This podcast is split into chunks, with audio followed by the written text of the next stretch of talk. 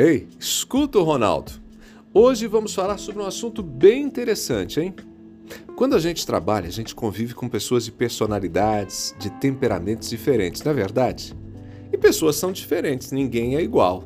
Então é sempre bom lembrar que nem todo mundo vai pensar, vai agir como a gente. E quanto mais entendemos o outro e conhecemos a nós mesmos, melhor lidamos com as pessoas com as quais convivemos. E o recadinho de hoje vai aqui, ó, nesse sentido. Tratar um pouquinho sobre o nosso conhecimento, sobre nós mesmos e sobre as outras pessoas. E eu vou responder uma pergunta interessante enviada por uma das nossas ouvintes lá no meu Instagram. Eu tenho certeza que muitos de vocês vão se identificar ou ao menos terão algo a refletir sobre o tema. E a perguntinha da ouvinte é a seguinte: como lidar com pessoas do temperamento colérico que criticam o trabalho dos outros, se vitimizam e culpam as pessoas por suas atitudes. Tenso, hein? Mas, antes de mais nada, vamos entender o que é o comportamento colérico? O temperamento colérico é um dos quatro temperamentos clássicos. Isso remonta aos tempos lá de Hipócrates, que observou que os humanos possuem padrões de comportamento distintos. Além do colérico, a gente tem o sanguíneo, o fleumático e o melancólico. Mas isso tudo é assunto para um outro programa. Voltando, as pessoas coléricas são geralmente fortes, decididas, práticas, eficientes por outro lado, também podem ser pessoas impulsivas, impacientes e até mesmo insensíveis. Agora, aqui vai uma observação crucial. Ser colérico não é sinônimo de ser mal educado ou desrespeitoso.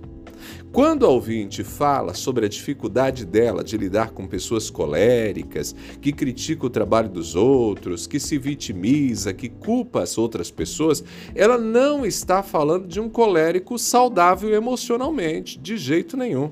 Ser colérico não significa ser ranziza, ranzinza, vitimista, de jeito nenhum. O colérico geralmente é um líder nato, é alguém proativo, autônomo, movido a desafios. Por isso, parece-me que o colérico citado pela nossa amiga lá no meu Instagram está mais para uma pessoa raivosa, com baixa autoestima, carente de amor próprio e de educação. É fato que o colérico pode ser direto e às vezes crítico, mas o comportamento, esse hábito de se vitimizar e culpar constantemente os outros por suas atitudes, aponta para questões mais profundas de personalidade, de saúde emocional. E aqui estão, estão alguns pontos que podem estar em jogo no caso dessa nossa ouvinte: insegurança uma pessoa que critica constantemente o trabalho dos outros pode estar projetando suas próprias inseguranças. Criticar os outros pode ser uma forma de elevar a si próprio ou de desviar a atenção de suas próprias falhas. Outro ponto pode ser falta de responsabilidade pessoal. Se vitimizar ou culpar os outros pode ser uma maneira de evitar assumir responsabilidades por suas ações. Isso pode ser um mecanismo de defesa para proteger o ego ou evitar sentimentos de inadequação. Outro ponto, baixa autoestima. Alguém que não valoriza a si mesmo pode ter dificuldade em aceitar críticas ou erros. Eles podem reagir de forma defensiva ou tentar mudar a narrativa para se colocar no papel de vítima. Também, outro ponto, traumas passados ou experiências negativas.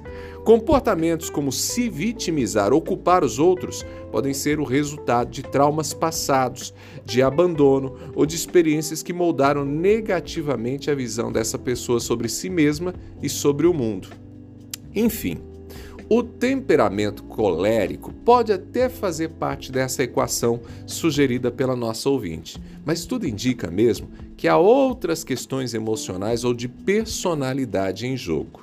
Então, para quem convive com gente com esse perfil, ficam algumas dicas.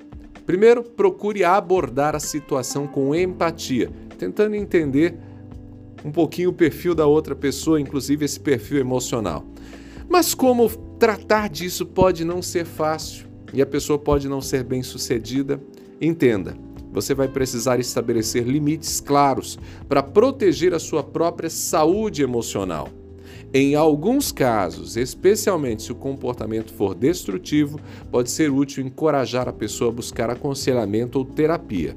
Por fim, talvez seja necessário se afastar.